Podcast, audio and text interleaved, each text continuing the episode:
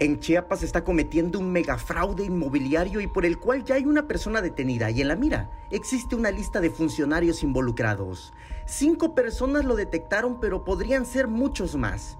Erika N., Viviana N. y Gustavo N. están denunciados por hipotecar casas al banco, pero que esas mismas propiedades ya habían sido vendidas y cobradas en los fraccionamientos Santa Fe, Ámbar, San Agustín, La Arbolada, San Cristóbal, Jardines de Mactumaxá, Jardín de las Flores, La Visa, La Cima y La Antigua.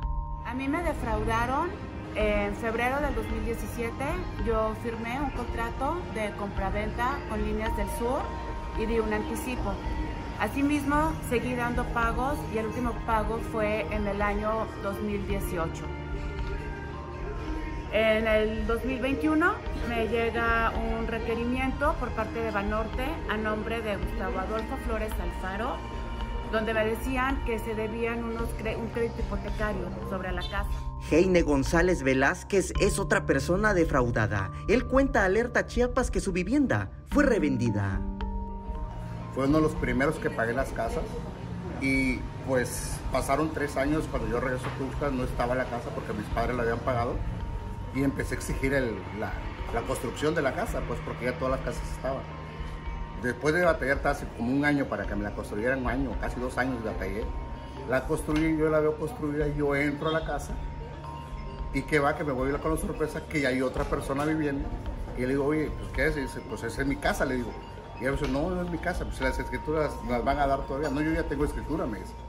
Sin embargo, Eric N., Viviana N. y Gustavo N. han cometido otros delitos por los cuales también ya están denunciados, como por ejemplo, aprovecharse de una anciana, quien ya murió, a quien le despojaron de un terreno para construir el fraccionamiento ámbar.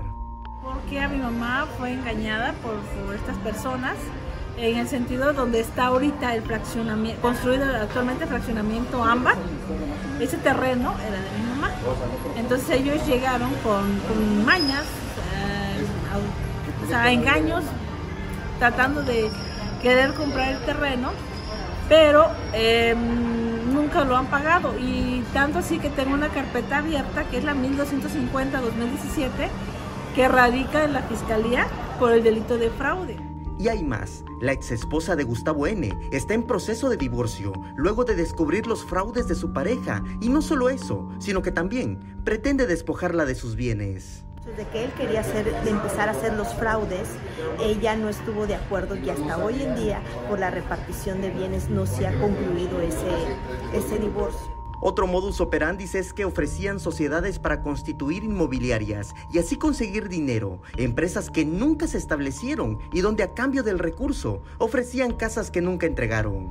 2010, una persona de nombre Gustavo Adolfo me invita a participar en un proyecto donde pensaban o planeaban con su empresa construir una torre de consultorios, un hospital y un desarrollo residencial. El nombre que se denominaba en esa época, y creo que está la vista, era La Vista, a un costado del Libramiento Norte. De acuerdo con los declarantes, los fraudes los cometen por medio de las siguientes empresas.